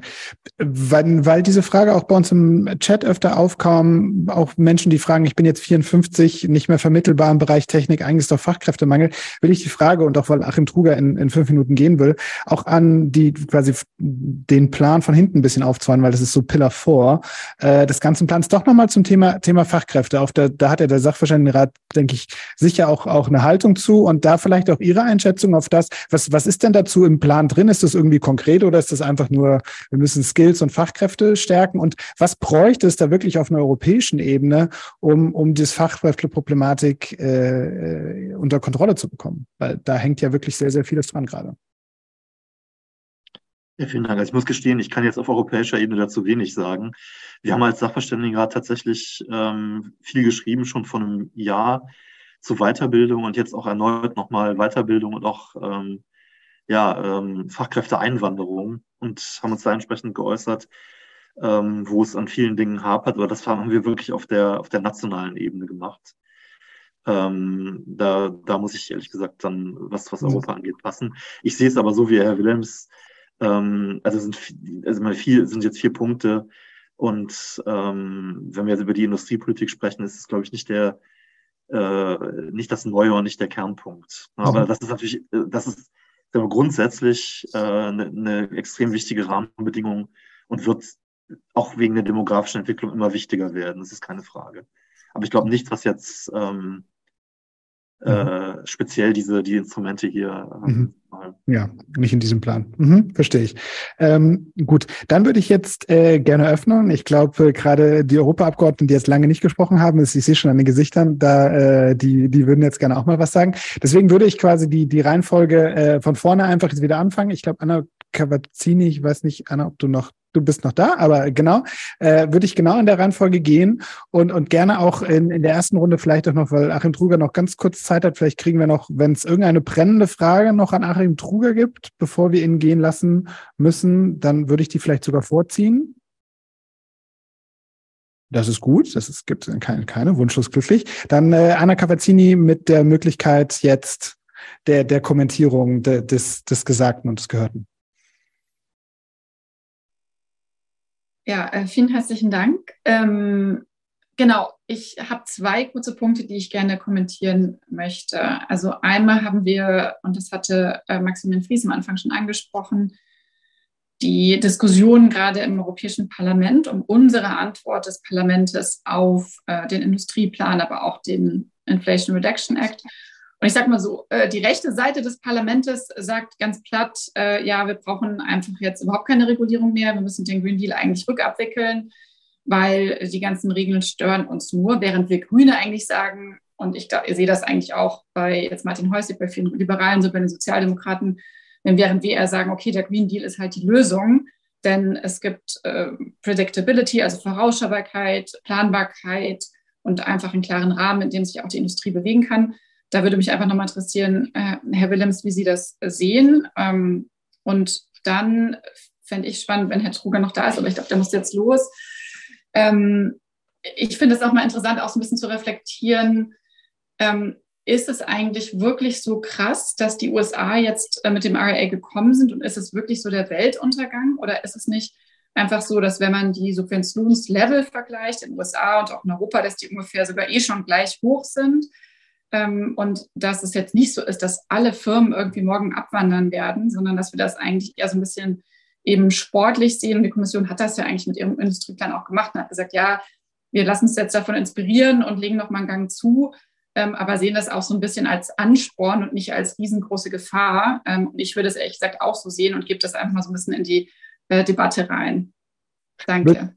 Vielen Dank. Würde ich auch direkt an, an nach dem Trüger gehen, solange er noch da ist. Äh, ist das alles nur ein bisschen viel? Sturm. Ja, also äh, sagen wir so, es, äh, ich, also es ist sicherlich nicht der Weltuntergang und man muss ja erstmal positiv sagen, äh, fürs Klima ist es natürlich toll, dass die, dass die USA wirklich das angehen und was machen. Äh, und das ist ja, das ist ja wirklich ein, ein absoluter Meilenstein, äh, was sie dort machen. Und das ist eben ist viel mehr, als man vorher erwarten konnte. Also insofern ist das erstmal fürs Klima gut. Ähm, aber natürlich gibt es äh, Probleme für die Wettbewerbsfähigkeit. Und ähm, ich habe auch so ein bisschen das Gefühl, also natürlich wird das nicht der Weltuntergang sein, aber man muss antworten.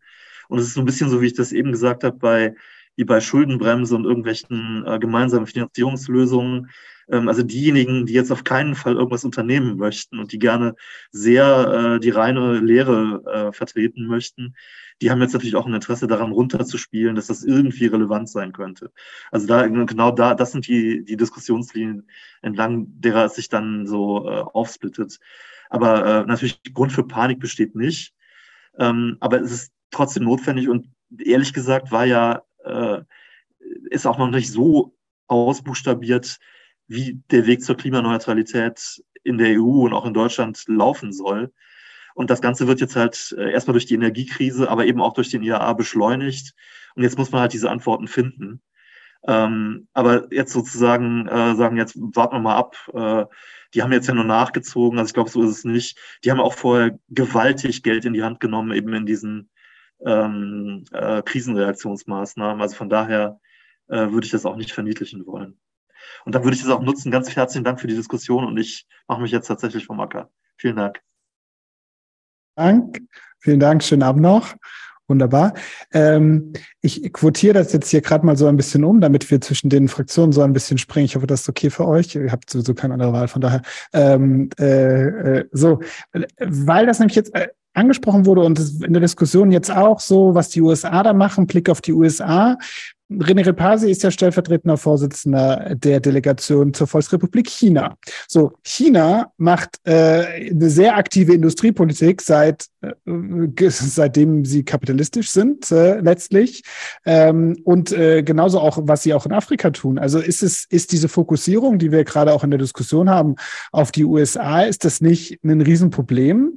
Eigentlich also natürlich gut, dass die USA das macht, aber äh, wird es nicht wirklich Zeit, ähm, dass dass da auch China und Afrika noch stärker in den Vordergrund rückt? Ja, also der, der, der Punkt ist, glaube ich, in der Tat mehr als, als valide, dass wir jetzt ähm, ein bisschen, bisschen sehr hochjazzen, weil es die Amerikaner machen und uns schon daran gewöhnt haben, dass die Chinesen das die ganze Zeit machen.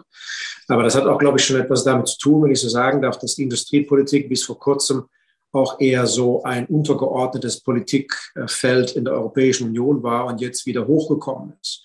Sozusagen aus einer industriepolitischen Perspektive war das schon immer ein Problem. Nicht, dass sich diese alte Siemens-Alstom-Debatte, wo es um die Fusion ähm, äh, von zwei Zugherstellern gegangen ist, hier wieder aufwärmen möchte, zumal meine eigene Position vielleicht nicht unbedingt dem deutschen Mainstream entspricht.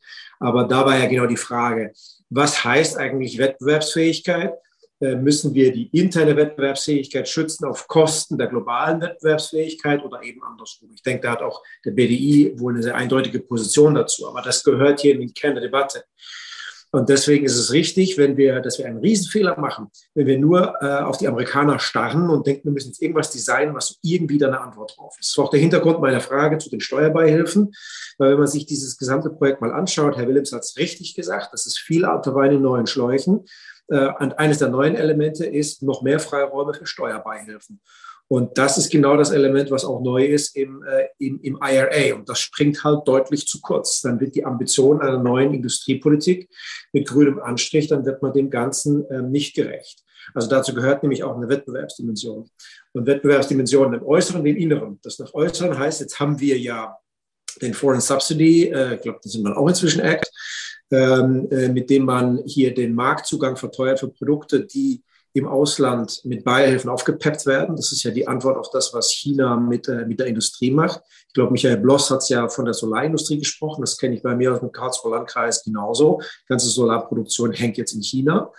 Ähm, und das hat natürlich auch, auch seine Gründe, die jenseits des Beihilfenrechts äh, eben anzusiedeln sind.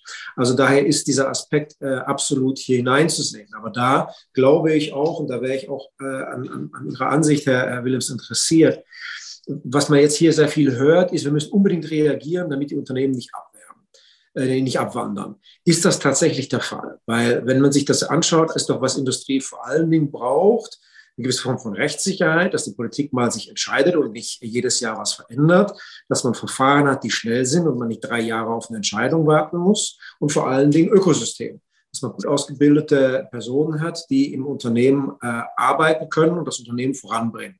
Ähm, so, das heißt, das verlangt Politik und das verlangt Ausbildung, etwas, was der Binnenmarkt leisten kann und wo es Verbesserungspotenzial gibt. Ähm, wie ist tatsächlich die Gefahr dieser Abwerbung? Anna Cavazzini hat das auch schon gesagt. Und müsste daher nicht eigentlich unsere Antwort mehr im regulatorischen sein, in dem Sinne Verfahrensverkürzung und eine gewisse politische Sicherheit, okay, wir machen jetzt die Strategie, wir setzen zum Beispiel auf Wasserstoff und das ist es. Die Unternehmen können jetzt ihre Investitionen machen, um umzustellen. Und ich befürchte, in zwei, in, in zwei Jahren ist es wieder ein ganz anderer Energieträger oder dergleichen. Sind das nicht eigentlich viel mehr die Faktoren, mit denen wir als Binnenmarkt wettbewerbsfähig sind global? Danke. Vielen Dank. Bevor Willems antwortet, will ich noch äh, einfach noch Rasmus Andresen reinholen, damit wir wieder in der, in der Reihenfolge sind. Und dann können wir ja gucken, wie wir, wie wir die Fragen beantworten. Rasmus, gerne auch nochmal äh, deine Einschätzung vielleicht zu dem oder anderen Thema, äh, was wir jetzt äh, gehört haben. Ja, ich würde vielleicht ergänzen wollen, dass an auch in Reaktion von äh, der äh, Frau Westager, dass ich noch einige Bauchschmerzen habe, was die Ausgestaltung angeht. Und das eine betrifft die Frage, die ich eingangs gestellt habe in Bezug auf die Frage, was wird jetzt eigentlich wie ähm, möglich sein für die Mitgliedstaaten äh, zu finanzieren, in welcher Form auch immer. Da teile ich auch die Hinweise von René Repasi gerade eben, was äh, auch die Frage der äh, Steuervergünstigungen angeht. Da gibt es auch ganz interessante Untersuchungen im Übrigen von der OECD und von anderen, die auch die Effektivität dieser Maßnahmen sozusagen in, in Frage stellen, aber zum anderen halt eben auch sich jetzt vor allem darauf zu konzentrieren, was in den USA gemacht wird, wohl wissend, dass wir zwar froh und dankbar sein sein können, dass die USA klimapolitisch und industriepolitisch aufwacht. Wir aber auch wissen, dass die Form und die Art und Weise, wie, wie dort auch ähm, Klimaschutz definiert wird, nicht eins zu eins deckungsgleich ist mit der Frage, wie wir es hier machen, das macht mir doch Sorge. Und da glaube ich, wird es in den äh, nächsten Wochen auch eine ziemlich große Auseinandersetzung darüber geben, wie sowas dann äh, eigentlich im Konkreten noch ausgestaltet werden äh, kann. Denn was halt eben nicht passieren darf, ist, dass eine Lockerung der Regeln äh, und einer Ermöglichung für Mitgliedstaaten hier auch zu handeln im Ende dann dazu führt, dass wir äh, Missbrauch erleben und äh, der, die EU-Kommission in eine Rolle kommt, in der sie nicht mehr aktiv handeln kann, weil sie halt eben auch ein paar Zügel aus der Hand äh, ge, ge, gegeben haben. Das, das ist das eine. Das andere ist in Bezug auf die ähm, Frage, wie sieht es eigentlich aus bei anderen Mitgliedstaaten? Wie sieht es aus bei den ähm, Staaten, für die die äh, Regeln, wie sie auch äh, die Vizepräsidentin gerade uns auch nochmal vorgestellt hat, gar nicht so wirklich viel helfen, um die Transformation auch in diesen Staaten zu organisieren. Ähm, da sind wir dann bei so Themen, die Achim Truger gerade angesprochen hat, wie eine gemeinsame Fiskalkapazität, die ähm, dringend notwendig ist, wo wir glauben, dass die Mittel, die jetzt äh, zur Verfügung stehen auf europäischer Ebene, längstens nicht ausreichen und zum größten Teil auch schon verplant worden sind sage das hier so deutlich, weil unser deutscher Finanzminister Lindner, der mir behauptet, da stehen Hunderte von Milliarden bereit, die man einfach einsetzen kann. Das ist nicht so. Das Geld ist zum Großteil schon verplant und zum anderen Teil ähm, auch überhaupt nicht attraktiv, weil äh, es Kredite sind, die dann zu einer Schuldenaufnahme äh, führen, die sich einige Staaten gar nicht erlauben können aufgrund der Schuldenregeln und auch aufgrund von anderen äh, äh Fragestellungen, die auch schon, schon zum Teil angesprochen werden. Deswegen glaube ich, wird jetzt in der nächsten Zeit, in den nächsten Wochen tatsächlich, wenn das die beiden Knackpunktdebatten. Was darf passieren und äh, was auch nicht? Was gehört zur grünen Transformation? Was auch nicht? Erlauben wir uns da eigene Kriterien oder oder orientieren wir uns sehr stark an dem, was äh, Joe Biden auf den Weg gebracht hat. Und zum Zweiten, wie organisieren wir frisches, neues Geld, eine eigene Fiskalkapazität von mir aus als Haushaltspolitiker, organisiert über den EU-Haushalt, ja oder nein? Das sind die entscheidenden äh, Knackpunktfragen, die wir, glaube ich, auch gerade im deutschen Kontext diskutieren müssen, weil wir wissen, dass am Schluss Berlin dem zustimmen muss und wir auch wissen, dass noch nicht alle in Berlin dazu bereit sind. Und äh, da äh, nehme ich auch sehr positiv wahr, dass äh, sowohl Achim Truger wie, wie äh, Herr Willems sich dieser Debatte auch heute geöffnet haben. Und ich hoffe, dass das an anderer Stelle dann auch weiter passiert. Hm. Danke dir. Jetzt würde ich Herrn Willems ganz kurz einfach damit die Frage von René Passe nicht vergessen, äh, vergessen gibt, bevor ich die, äh, euch die beiden anderen nochmal reinnehme. Herr Willems, ganz kurz, Gefahr der Abwanderung. Ähm, ja, ich kann, könnte mir jetzt aus den Fragen auch so ein paar was rauspicken. Äh, das halt, habe ich auch gesehen. Also vielleicht ähm, an, angefangen bei dem Punkt, die Chinesen subventionieren ja auch. Ja, natürlich, seit, seit Jahrzehnten. Ähm, von denen erwartet man es natürlich auch nicht anders. Ja, das ist halt eine Staatswirtschaft. So und natürlich ähm, lenken sie ähm, äh, ihre Industrien massiv und, und, und planen das. Ähm, und ich glaube, dass die Amerikaner äh, jetzt hier so massiv einsteigen, was wir ja alle begrüßen, ja, dass die Amerikaner sich jetzt hier äh, äh dem, ähm, äh, dem Klimaschutz öffnen und sagen, wir, wir wollen das und wir fördern das. Äh, ich glaube, das ist, das ist gut. Übrigens profitieren da ja auch durchaus deutsche Unternehmen von, die in den USA angesiedelt sind oder die etwas dahin verkaufen. Ne? Also es ist jetzt nicht so, dass das nur schlecht ist für uns äh, als exportstarke Industrie, aber natürlich hätten wir die Produktion lieber in Europa oder in Deutschland. Ne? Das, ist, das ist auch klar. So, ich glaube, das ist der Weckruf, dass es die Amerikaner jetzt machen. Und da ist schon die Sorge vor einer Abwanderung da darf man nicht übertreiben. Also ich glaube auch, dass man jetzt sagen würde, ja, jetzt geht hier alles den Bach runter, äh, weil die Amerikaner 369 äh, Milliarden Euro ähm, äh, rauspulvern. Äh, das ist es, glaube ich, nicht also, oder nicht allein. Ja? Ähm, weil, wie gesagt, die Summe ist dann bezogen auf die Größe der amerikanischen Volkswirtschaft, bezogen auf die zehn Jahre, doch nicht mehr so riesig, wie sie auf den ersten Blick scheint. In Klammern genauso wie der Doppelwumms. Äh, ja, äh, ist auch sehr groß, aber was dann letztlich ähm, äh, tatsächlich beihilferelevant ist, ist ja nur ein Bruchteil dessen. Äh, müß, mussten wir auch innerhalb der europäischen Verbändelandschaft auch erstmal erklären. Ähm, so, aber es ist schon, also das Geld ist, der, ist, ist ein Faktor, aber es ist so ein bisschen der, der Tropfen, der das fast zum Überlaufen bringt. Denn das regulatorische Umfeld ist in den USA schon für gewisse Branchen vorteilhaft, immer schon einfacher gewesen als, als, als äh, in Europa. Pharma, Biotechnologie, äh, Digitalisierung, das ist einfach in den USA. Ähm, äh, okay. entstehen dort mehr Innovationen, weil wir halt einfach mhm. strenger reguliert sind. Und jetzt kommt noch das Geld dazu, äh, was halt gerade dann in den grünen Technologien möglicherweise noch was abzieht. Also wir hören das schon aus einzelnen Unternehmen, die sagen, ich, ich habe hier ein Angebot, das ist so mhm. attraktiv, mhm. dazu kann ich nicht Nein sagen. Es ist nicht nur das Beispiel Northvolt, mhm. sondern es gibt schon auch noch andere. Man darf es aber auch nicht übertreiben. Ich glaube, man muss es okay. insgesamt Wettbewerbsfähigkeit müssen wir daran arbeiten, intern und extern. Ich will, will die, vielen Dank. Ich will, sorry, dass ich da reingegangen bin. Ich will die beiden anderen noch äh, äh, dazu nehmen, äh, damit wir ein bisschen in der in der in der Verteilung bleiben. Würde ich Martin Holschig jetzt nochmal reinnehmen ähm, und dann mit Michael Bloss enden. Martin Holschig, was mich auch sehr interessieren würde, wir haben jetzt ganz viel über die deutsche Perspektive auch geredet, zwangsläufig. Ähm, wie, wie ist denn die slowakische Perspektive? Also was, wie ist die wie ist die nationale Diskussion auf äh, äh, über diesen Plan? Ähm, ja, das ist eine eigentlich sehr gute Frage. Aber ich werde es nicht versuchen, alles zu Deutsch zu sagen, weil es äh, ein bisschen zu technisch für mich ist. Ich werde wieder mal zurück ins Englisch gehen. Um, ähm, I think the biggest problem is. Uh, ich glaube, das größte Problem hier momentan ist, dass da überhaupt keine Diskussion stattfindet momentan. Und das, denke ich, ist äh, Teil des Problems. Die ganze Situation wird reduziert darauf, dass die Regierung einfach äh, nach dem Gießkannenprinzip Geld verteilt, um durch die Energiekrise zu kommen. Aber wenn man sich anschaut, was äh, die Slowakei seit Beginn dieses Spiel Putins äh, mit den Energiepreisen ähm, gemacht hat, hat es nicht gereicht. Äh, wir haben natürlich gefeiert, als im Sommer letzten Jahres äh, damals der Wirtschaftsminister, die Wirtschaftsministerin ähm, äh, gesagt hat, ach, wir können, brauchen gar nicht sparen, wir können sogar den Gasverbrauch steigern äh, bei so und so viel Prozent. Aber gut, das ist natürlich äh, sehr traurig momentan.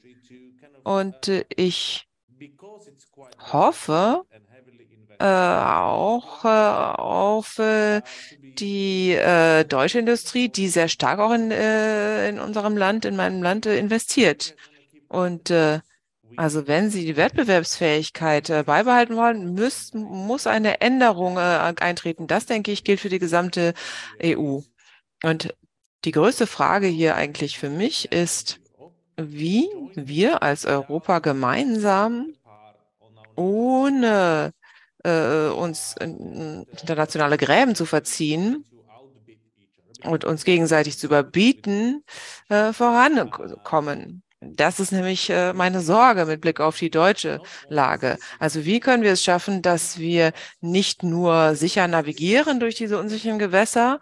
Es, es kommen jetzt einfach große Änderungen und das äh, wird auch eine Disruption äh, des Marktes bedeuten. Das war genau wie bei Einführung, das wird genau sein wie bei Einführung der Smartphones. Da weiß man vorher nicht genau, was passiert. Aber wie können wir es schaffen, dass äh, Blick der wirtschaftlichen Entwicklung, der Arbeitsplätze und äh, des äh, Wohlergehens äh, wir gut durchkommen und nicht nur äh, mit Blick auf das Geld, sondern es geht eben auch um die Richtung. Nicht um jetzt genau welche Technologien im Einzelnen, sondern dass man wirklich engagiert ist und akzeptiert, dass das nicht etwas ist, was Brüssel uns aufzwingt, sondern dass äh, einmal ein ganz äh, klarer Bedarf besteht aus Sicht der äh, Klimakatastrophe, in der wir uns jetzt äh, akut be befinden mittendrin und äh, einzigartigen Chancen. Denn es, äh, gut, äh, wir sehen es jetzt erstmal nur als Problem, aber es sind ja auch Chancen. Es ist ja auch eine Chance. Und äh, Hermann Heuer, der Präsident der äh, Europäischen Investitionsbank, ein Deutscher, äh, hat ja auch gesagt, dass das äh, Klima zu retten eine der besten wirtschaftlichen Chancen überhaupt ist. Und das heißt, man kann hier auch äh, Wohlstand erzeugen Ja, aber gut, das ist immer vom Konzept her etwas schwierig, der Begriff. Aber äh, Wohlstand und wirtschaftliche Stabilität, das müssen wir am Ende hinbekommen. Vielen Dank. Nochmal, auch nochmal ein sehr wichtiger Punkt. Jetzt würde ich, äh, wir, wir überziehen fünf Minuten, aber ich hoffe, das für alle okay. Ich finde das gerade sehr, sehr spannend, die unterschiedlichen Sichtweisen hier zu hören. Deswegen gerne auch noch, auch auf jeden Fall noch da bleiben, um jetzt zu hören, was Michael Bloss noch am Ende sagt. Und Michael, ich gebe dir, ich könnte dir ungefähr 20 Fragen aus dem Q&A geben, weil ganz, ganz viele Leute fragen, ähm, wie ist das mit der Taxonomie? Wie stellen wir sicher, dass das kein Greenwashing wird? Also die große Sorge wirklich von die ersten 30 Fragen fast ist es, wie stellen wir sicher, wie stellt ihr sicher als Europaabgeordnete die, die Regierungen sichergestellt, dass das Geld auch wirklich da reingeht und wir nicht fossile Lock-ins haben und, und all diese Thematiken. Also gerne würde ich dir diesen Bündel quasi ergeben und uns auch das Gefühl zu geben, was ihr da auf einer demokratischen Ebene tun könnt. Okay, ähm, danke. Dann äh, ich wollte ja noch so äh, wenigstens einen Satz sagen ja, zum Thema. Natürlich. Wie wenig Umweltschutz brauchen wir jetzt, damit die Industrie äh, sich ansiedelt? Ich würde sagen, ähm, das kann man wahrscheinlich noch mal ganz breit in einem Webinar besprechen. Aber also wenn wir jetzt quasi ähm, äh, ja die Menschen und die Gesundheit schützen, dadurch, dass wir ähm, hohe Grenzwerte haben für Giftstoffe von äh, Fabriken, dann hält das jetzt uns nicht so sehr davon ab, äh, zum Beispiel eine neue Solarfabrik äh, zu bauen. Also da muss man schon immer ganz genau hinschauen, ob man jetzt sagt, okay, wir brauchen diesen ganzen Umweltschutz nicht mehr, sonst bauen wir hier keine Solarfabriken. Das glaube ich nicht. Ähm, und damit wären wir eigentlich beim Thema, ähm, was, was du gerade gefragt hast. Also wie kriegen wir das hin, dass wir kein Greenwashing machen? Ähm, ich glaube, das ist, wir müssen einfach also das, das gibt, es, es gibt wirklich was Neues daran. Jetzt geht es nämlich darum, dass wir wirklich Industriepolitik machen und in dem Sinne von, dass wir sagen, welche Industrie wollen wir eigentlich haben und welche nicht.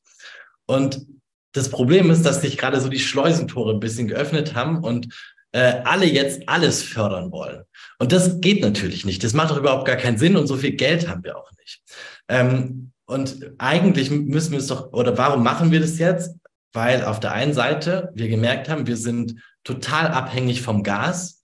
Und jetzt gehen wir in Richtung erneuerbare Energien und merken, wir sind total abhängig bei den Solaranlagen von China.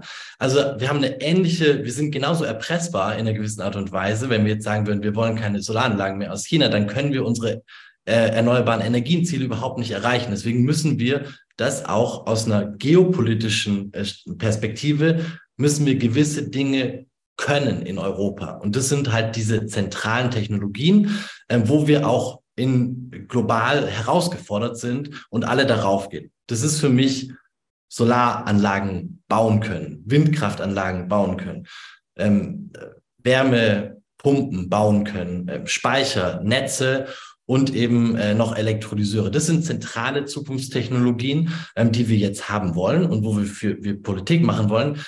Aber das war's dann auch. Ja, und jetzt gehen wir dann nicht in alle möglichen anderen äh, Geschichten rein. Und das ist auch der große Fight, der hier gerade in Brüssel stattfindet. Wir sagen, wir wollen es sehr eng halten und äh, viele andere, gerade zum Beispiel Konservative, sagen, sie wollen eigentlich jetzt ziemlich viel ähm, fördern und damit dann eben auch zum Beispiel, ja, weiß ich nicht, fossile ähm, Technologien sollen dann am besten mit dabei sein, ähm, äh, E-Fuels oder vielleicht sogar ähm, äh, blauer Wasserstoff und diese ganzen Geschichten.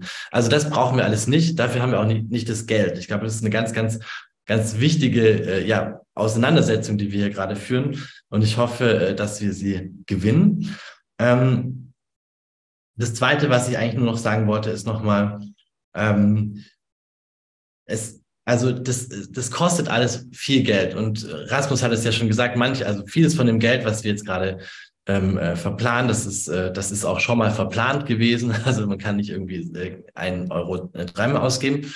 Aber ich möchte nochmal sagen, Regulierung ist ein faires Instrument, weil, also wenn man sich mal nach Europa schaut, die, die Länder, die viel Geld haben und Geld ausgeben können, um solche Industrieansiedlungen zu machen, das sind eben Deutschland und Frankreich und die zentralen Länder. Wenn wir jetzt aber zum Beispiel eben so eine äh, Quote haben für grünen Stahl, dann ist es erstmal eine, eine Möglichkeit ähm, für alle Länder, dass sie da reingehen und, äh, und dort investieren. Also Regulieren sind auch, Regulierungen sind einfach fair, weil nicht diejenigen, die am meisten Geld haben, äh, dann ähm, diejenigen sind, die gewinnen, sondern weil diejenigen, die die besten Ideen haben, diese Regulierungen zu erreichen, ähm, dann gewinnen. Ähm, ein letzten Punkt nur zum Thema Fachkräftemangel. Ich habe da auch keine Lösung, aber eine Sache ist auch wichtig, ähm, das habe ich jetzt gerade vergessen, das serielle Sanieren. Ähm, bei den Sanierungen von Häusern, das ist ja eines der zentralen Technologien, die wir brauchen, um die Klimaziele zu erreichen. Und wir haben einfach gerade nicht die, genügend Menschen, die das können. Aber wir können Teile davon industrialisieren. Zum Beispiel ähm, gibt es Technologien, ja, da fliegt dann so eine Drohne um ein Haus, misst es genau aus. Ähm, die Dämmplatten werden in der, in der Fabrik zusammengeschnitten und dann vor Ort ähm, direkt ein, eingefügt und man muss es eben nicht mehr alles äh, schneiden. Also da sind auch total tolle Sachen drin, ähm, die, die wir brauchen, ähm, um, um diese Klimawende voranzubringen. Let Max, ich mache Ein zweitletzter Punkt, du hast noch 30 Sekunden. Okay. Ich, ich finde es total wichtig. Ähm, das geht auch darum, dass wir ähm, sozusagen diesen, diesen Erfolg ähm, mit dem Green Deal und diesem Klimaschutz auch noch zum Erfolg für die Industrie und für die Jobs und Arbeitnehmerinnen und Arbeitnehmer machen. Da sind einfach unglaublich viele neue grüne Jobs drin. Ähm, und es wäre einfach nicht klug, wenn wir das nicht, diese Chance nicht nutzen würden. Und es ist das, worum es gehen soll. Wir wollen weg von der fossilen Industrie, aber die Klimaindustrie, die bietet eben genauso viele gute Jobs und die müssen wir uns jetzt in Europa auch sichern. Herzlichen Dank. Ich weiß, wir könnten jetzt noch lange drüber diskutieren. Wir haben auch noch viele Fragen, aber ich glaube, wir sind durch viel durchgekommen, haben jetzt auch reichlich überzogen und schon die Hälfte des Panels verloren. Trotzdem ganz herzlichen Dank an alle, die heute Abend dabei waren, die mitdiskutiert haben, die es mitorganisiert haben, die Europaabgeordneten, ihre Büros. Das war sehr, sehr spannend. Auch nochmal an äh, Commissioner Vestager.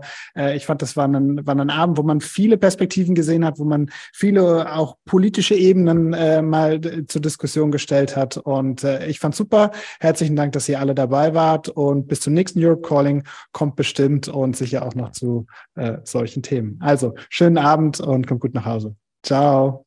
Und den DolmetscherInnen herzlichen Dank, wieder großartigen Job gemacht. Ciao. Und vielen Dank, lieber Max, fürs tolle Moderieren und an Europe Calling.